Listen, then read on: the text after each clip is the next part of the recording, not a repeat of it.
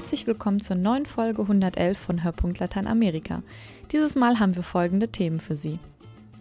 Wir stellen den Umweltaktivisten Bischof Sagastume vor. Er ist derjenige, der die Eliten Guatemalas gegen sich aufbringt. Umfrage in Peru.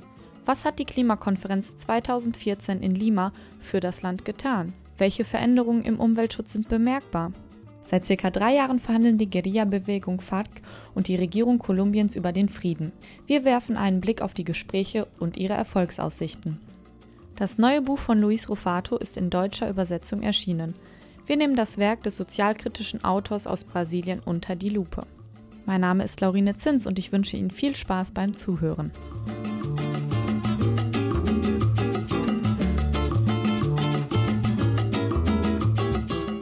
Monsignor Barnabé Sagastume ist Gast der Weihnachtsaktion von Adveniat, die in diesem Jahr unter dem Leitwort Das Werk der Gerechtigkeit ist der Friede steht. Zuvor wird er aber schon zur UN-Klimakonferenz reisen, die am 30. November in Paris beginnt. Der Umwelt- und Klimaschutz sind zentrale Themen in seiner Diözese Santa Rosa de Lima im Osten Guatemalas. Seit einigen Jahren baut ein kanadisches Unternehmen dort Silber, Zink, Blei und Gold ab gegen den massiven Widerstand der Bevölkerung, die Umweltschäden und eine Verseuchung des Trinkwassers fürchtet. Darum hat der Bischof die Diözesane Kommission für den Erhalt der Natur gegründet, die die Menschen unterstützt und versucht, auf diese Probleme aufmerksam zu machen. Damit macht sich der Bischof nicht nur Freunde, vor allem bei den Eliten des Landes wird sein Engagement kritisch gesehen. Ina Rotscheid stellt ihn vor.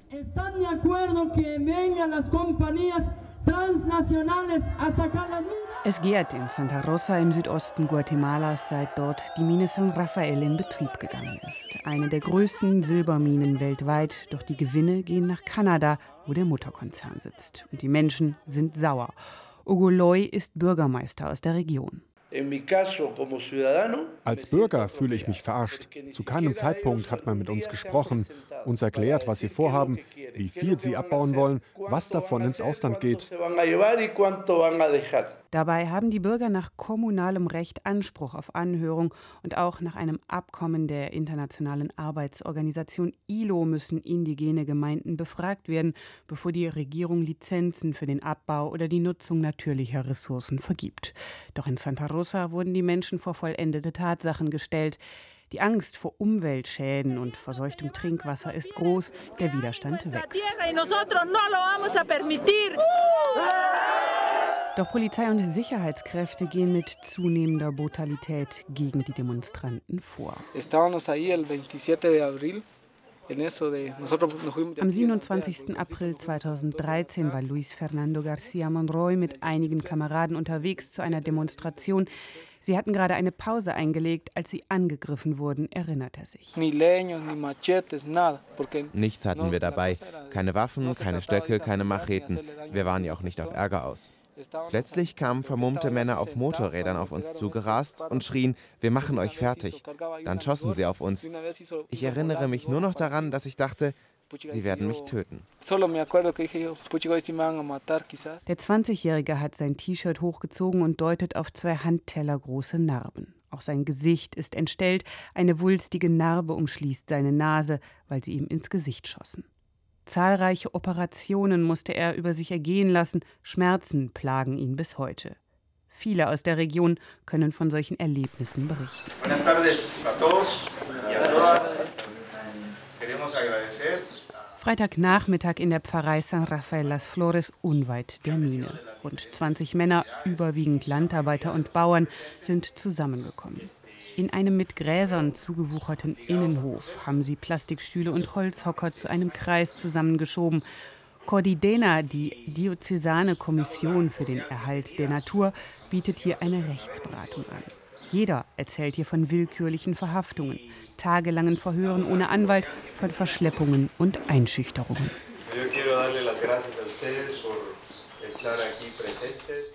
Cordidena unterstützt die Menschen. Rechtsberatung ist mittlerweile eine ihrer wichtigsten Aufgaben. Cordidena wurde gegründet 2010 auf Initiative von Monsignor Bernabé Sagastum, dem Bischof der Diözese Santa Rosa de Lima. Mit Aufklärung und Information fing es eigentlich an. Ni el gobierno Weder die Regierung, die dazu verpflichtet wäre, noch das Unternehmen haben uns einbezogen. Die Menschen kamen zu uns und fragten uns, was sollen wir tun? Deswegen fingen wir an, Informationen zu sammeln. Im Westen Guatemalas zum Beispiel ist eine der größten Goldminen Zentralamerikas. Für den Abbau wird hochgiftiges Cyanid verwendet. Dort häufen sich in letzter Zeit die Umweltschäden und Krankheiten. Viele Menschen bekommen plötzlich Geschwüre. In der Mine selbst versichert man, dass alles geklärt werde und man den höchsten Sicherheitsstandards genüge. Und den Vorwurf, Sicherheitsleute hätten Demonstranten angegriffen, weist der Generaldirektor Juan José Cabrera Alonso zurück. Bei diesen angeblich friedlichen Demonstrationen wurden Sicherheitsleute von uns getötet und Lagerräume angezündet. Personen sind illegal auf unser Gelände eingedrungen. Und das Traurige ist, dass es die Kirche ist, die die Menschen manipuliert. Das waren Vertreter von der katholischen Kirche. Monsignor Bernabé Sagastum kennt das Argument. Er ist sich sicher, die Proteste werden infiltriert, um die Situation eskalieren zu lassen. Niemals, so sagt er, hätten er, Cordidena oder die katholische Kirche zu Gewalt aufgerufen. Was Cabrera Manipulation nennt, nennt er Aufklärung. Pues ellos hacen ver die reden ja nur über die Vorteile des Projektes, Entwicklung, Infrastruktur, Jobs. Aber bis jetzt haben wir davon noch nichts gesehen. Sie behaupten, 800 Stellen zu schaffen. Viele Menschen hier sind arbeitslos, aber in der Mine kriegen sie auch nur einen Hungerlohn. Das große Geld machen die ausländischen Ingenieure, die hier hinkommen.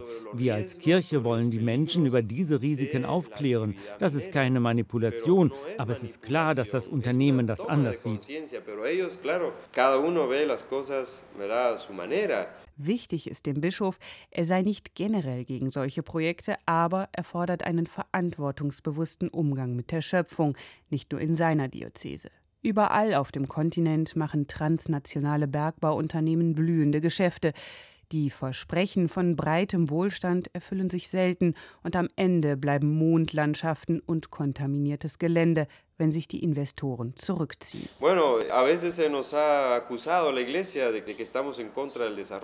Manchmal wird uns als Kirche vorgeworfen, wir seien gegen Entwicklung, weil wir eine kritische Position vertreten. Aber es ist nicht so, dass wir generell ausländische Investitionen als negativ betrachten. Natürlich können sie Entwicklung bringen. Aber wir fordern eine nachhaltige Entwicklung, bei der Umweltschutz und ein soziales Verantwortungsbewusstsein eine Rolle spielen. Denn wenn diese Bodenschätze jetzt schnellstmöglich und komplett abgebaut werden, was passiert dann mit den künftigen Generationen?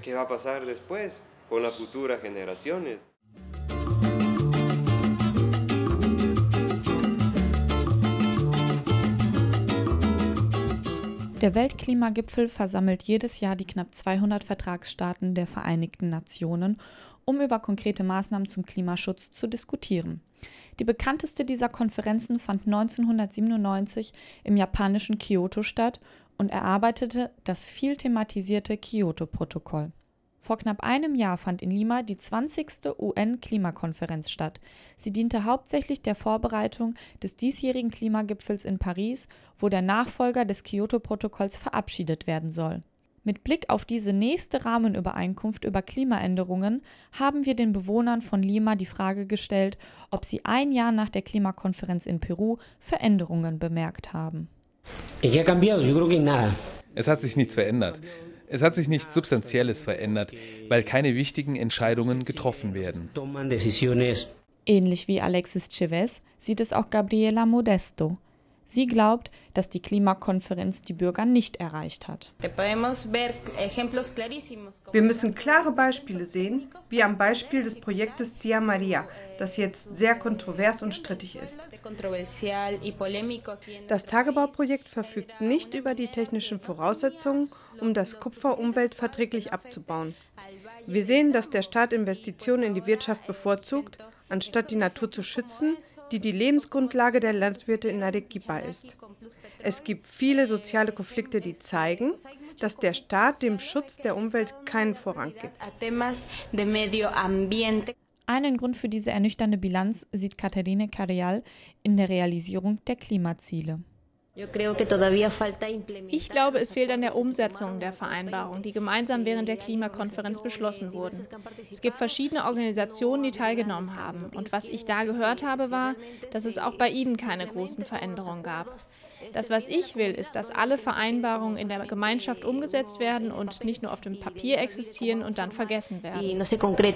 Auch Elisabeth Ubios sieht weiterhin die Umweltverschmutzung im eigenen Land und macht die Regierung dafür verantwortlich. Ich glaube, dass sich nach der Klimakonferenz in Peru nichts verändert hat. Es gibt keine Veränderung, weil niemand erkennt, wie wertvoll die Umwelt ist. Daher müssen wir ins Innere des Landes schauen, wo die Minen sind, die die Flüsse und die Umwelt verschmutzen. Es sind die Kinder, die die Schäden davontragen müssen. Die Kinder haben Blei im Blut. Und das, das ist sehr, sehr schlimm. Ich glaube auch, dass die Menschen von der Klimakonferenz nicht genug sensibilisiert wurden, weil wir merken, dass die Menschen sich immer noch nicht bewusst sind, welche Zerstörung die Umwelt und die Erde erleiden. Besonders die Minen, die illegal Metalle abbauen, das ist das Schlimmste, weil sie in großem Stil praktisch das ganze Land verseuchen, ganz Peru, vor allem das Landesinnere. Und der Staat antwortet nicht auf die Klagen des Volkes, dass die Umwelt verschmutzt und das Wasser verseucht wird, das wir trinken. Kelly Nacarete sieht das Problem in der mangelnden Aufklärung der Bevölkerung nach der Klimakonferenz und im gestörten Kommunikationsablauf. Bei manchen Personen habe ich eine Veränderung bemerkt, bei anderen nicht, denn nicht alle Menschen haben verstanden, worum es bei der Klimakonferenz geht.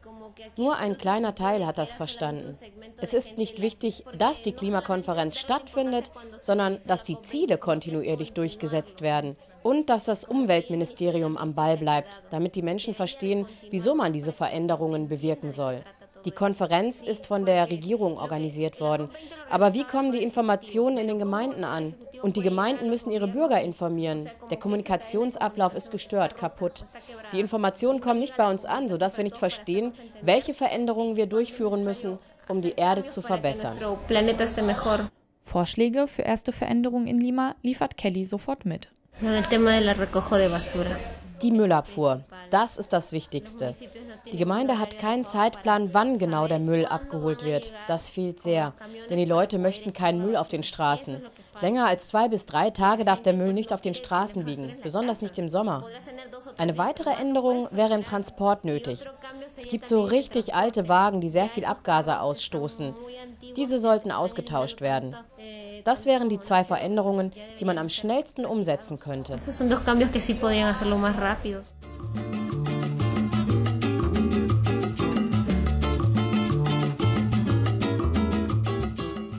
Es gab viele Fortschritte, aber mindestens genauso viele Schritte zurück. Doch der Wille zur Besserung ist da. Kolumbiens Regierung und die Guerilla-Bewegung FARC sitzen seit circa drei Jahren am Verhandlungstisch in Havanna.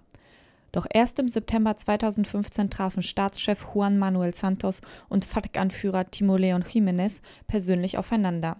Wie sich die Friedensgespräche entwickelt haben und welche Ziele verfolgt werden, berichtet Thomas Mills. Es war ein historischer Händedruck. Ende September reichten sich Kolumbiens Staatschef Juan Manuel Santos und der Führer der FARC-Rebellen Timochenko in der kubanischen Hauptstadt Havanna die Hand. Die FARC mit 7000 Kämpfern, die größte Guerillagruppe Kolumbiens, ist endlich bereit, die Waffen niederzulegen. Nach 50 Jahren Blutvergießen ist damit das Ende des Bürgerkriegs endlich in Sicht. Präsident Juan Manuel Santos formulierte es so. Heute Nachmittag habe ich mich mit dem Anführer der FARC getroffen. Dabei haben wir ein Datum festgelegt, bis zu dem das endgültige Abkommen unterzeichnet wird, das unseren bewaffneten Konflikt beendet. Das ist der 23. März 2016. Zudem haben wir vereinbart, dass die FARC spätestens 60 Tage nach der Unterzeichnung des Abkommens ihre Waffen niederlegt.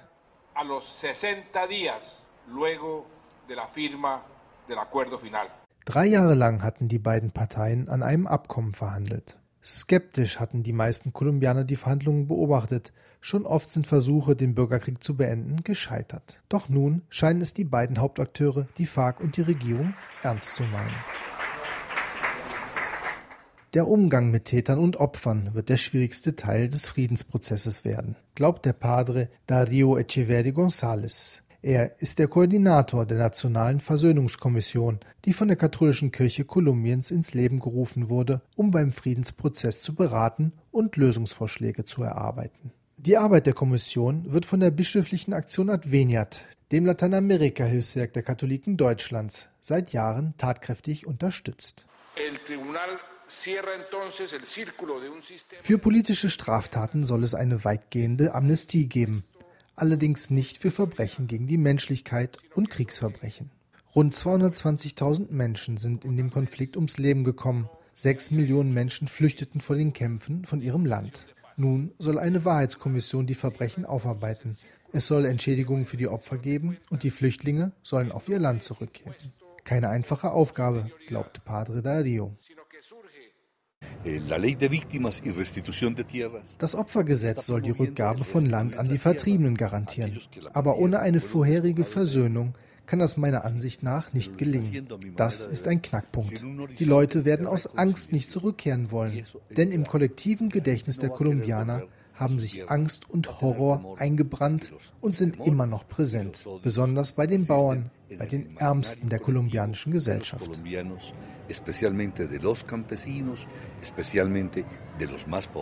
Einst hatte der Unmut der armen Landbevölkerung den Bürgerkrieg ausgelöst. Nun muss es gelingen, den Bauern wieder eine Perspektive zu geben, sich eine Zukunft auf dem Land erarbeiten zu können. Dazu muss auch dem Kokeranbau ein Ende gesetzt werden der vielen Bauern einen besseren Verdienst einbringt als der Anbau legaler Produkte wie Kaffee, Yucca oder Bananen. Doch der Kokaanbau hat viele Bauern in die Illegalität getrieben. Zudem hat er den bewaffneten Kampf der Guerillas finanziert. Monsignor Omar Alberto Sanchez Cubijos, Bischof einer kleinen Landdiözese im Grenzgebiet zu Venezuela, versucht seit Jahren, die Bauern dazu zu bewegen, dem illegalen Kokaanbau zu entsagen und wieder ihre traditionellen Produkte anzubauen. Angesichts der verlockenden Drogengelder sei dies jedoch keine leichte Aufgabe. Viel schwieriger als die Coca von den Feldern zu vertreiben, ist es, sie aus den Köpfen der Menschen herauszureißen. Das wird uns Jahre harte Arbeit kosten. Wir haben bereits Projekte, die in die Richtung einer kokafreien Landwirtschaft gehen. Das ist mein großer Kampf, die Menschen von der Coca wegzubringen. In dem Friedensabkommen soll nun auch das Ende des Koka-Anbaus beschlossen werden. Einer von vielen Punkten, deren Umsetzung die kolumbianische Gesellschaft vor eine schwierige Aufgabe stellen wird. Zudem bisher noch offen ist, ob die kleineren, unabhängig von der FARC kämpfenden Guerillagruppen sich dem Abkommen anschließen werden. Doch immerhin sei ein erster hoffnungsvoller Schritt in Richtung Frieden gemacht, glaubt Bischof Omar Alberto. Wichtig sei, dass der Prozess erst einmal überhaupt gestartet wird. Para la paz se necesita mirar al futuro, no atrás. Wer den Frieden will, muss auf die Zukunft schauen und nicht zurück. Wenn wir weiterhin nur auf unsere Wunden schauen, die wir uns gegenseitig zugefügt haben, wenn wir nur die Schäden und Verluste der Vergangenheit auflisten, so werden wir es nicht schaffen.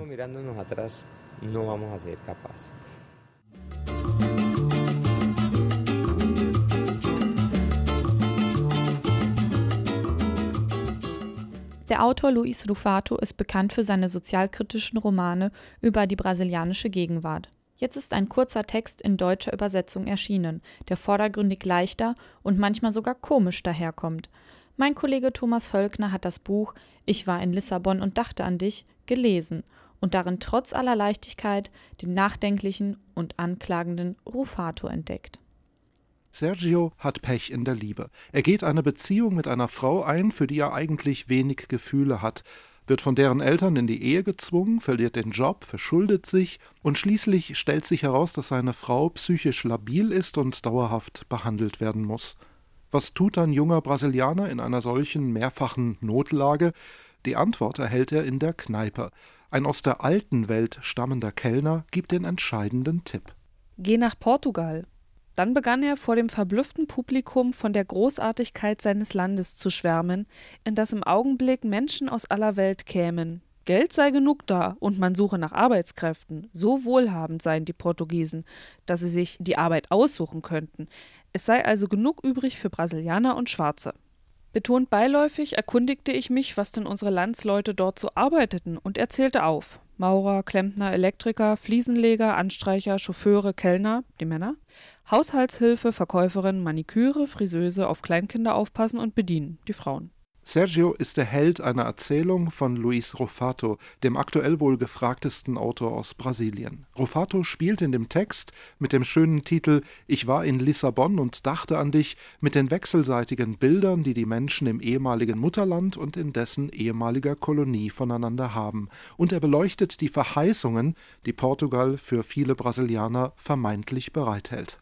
Sergio geht nicht einfach von zu Hause weg. Er flieht. Und er tut es, um später einmal zurückkehren zu können. So stellte er sich vor. Wohlhabend und als gemachter Mann. Als wir einstiegen, wurde geklatscht und gepfiffen. Serginho, du schaffst das. Feuerwerk knatterte. Es lebe Serginho. Ein Kreischen und mit Tränen erstickter Stimme sagte meine Schwester: Fast wie eine Hochzeit und ich, neige ja eigentlich nicht zu albernen Gefühlswallungen, bekam einen Knoten im Hals, verdrückte ein Tränchen. Allerdings wird der Migrant aus dem Hinterland des Bundesstaates Minas Gerais in der europäischen Großstadt nicht gerade mit offenen Armen empfangen. Er findet zunächst keinen Job, muss in einer heruntergekommenen Pension leben, anfänglich als Tourist, später sogar ohne Papiere und Aufenthaltstitel. Er freundet sich mit einer Prostituierten an, die ebenfalls aus Brasilien stammt, wird von ihr aber übers Ohr gehauen. Ein wenig Geld verdient er sich als Kellner, doch der Job ist nicht von Dauer. Der Einwanderer Sergio ist keineswegs auf dem Weg nach oben, ganz im Gegenteil. So wie ihm geht es vielen. Er lernt auf seinen Wegen durch Lissabon andere Menschen kennen, die stets aufs Neue improvisieren müssen. Beispielsweise einen Mann, den er zunächst für einen Lyriker hält, der sich aber als ein Fälscher von signierten Büchern entpuppt. Oder, viel bitterer, dieses Paar aus Angola, einer anderen ehemaligen Kolonie Portugals. Einmal fragte ich Senor Carillo, ob der Angolaner oft Streit mit seiner Frau habe, und er antwortete, ganz im Gegenteil, sie verstehen sich gut und staunte über meine Blindheit, denn es wüssten doch alle, wenn Baptista sich mit den Kindern nach unten verzog, hatte er einen Kunden gefunden für seine Frau, eine große, schlanke, immer freundliche Afrikanerin. Luis Rufato zeichnet seinen Helden als schüchtern und unbedarft. Bisweilen stolpert er förmlich durch die Stadt, hadert mit seinem Schicksal und lernt nur langsam. Er spricht in langen Satzkaskaden, korrigiert sich immer wieder selbst und ergänzt Fakten noch im laufenden Satz. Der Text ist eine mündliche Rede, bei der sich drastische Schilderungen und urkomische Begebenheiten abwechseln. So wirkt Sergio wie eine Figur aus einer Art europäisch-lateinamerikanischem Schelmenroman, einer düsteren Variante natürlich. Er ist der Hans im Unglück aus einem imaginierten Märchen, das niemals wahr werden kann. Es ist eine Illusion, wenn wir glaubten, wir kämen eines Tages wieder nach Hause. Das kommen wir nicht. Not frisst doch unsere Ersparnisse auf. Die kranke Mutter in der Schlange der staatlichen Gesundheitsstation, der Vater mit Prostatakrebs braucht ein neues Medikament, ein Bruder will auf die Schule gehen, eine Schwester heiratet, ein Neffe macht Probleme, das Haar wird licht, es kommen die Falten und ruckzuck sind fünf Jahre vergangen. Und weißt du, wie viel ich gespart habe? Nichts, nicht die Bohne. Ein Zitat aus Ich war in Lissabon und dachte an dich von Luis Lufato. Die Erzählung wurde von Michael Kegler übersetzt und ist im Verlag Assoziation A erschienen. Gut 90 Seiten zum Preis von 14 Euro. Das war der Hörpunkt Lateinamerika für dieses Mal. Vielen Dank an Ina Rotscheid, Thomas Völkner und Thomas Mills für ihre Mitarbeit und an Sie fürs Zuhören. Mein Name ist Laurine Zins und ich freue mich auf Sie bis zum nächsten Mal.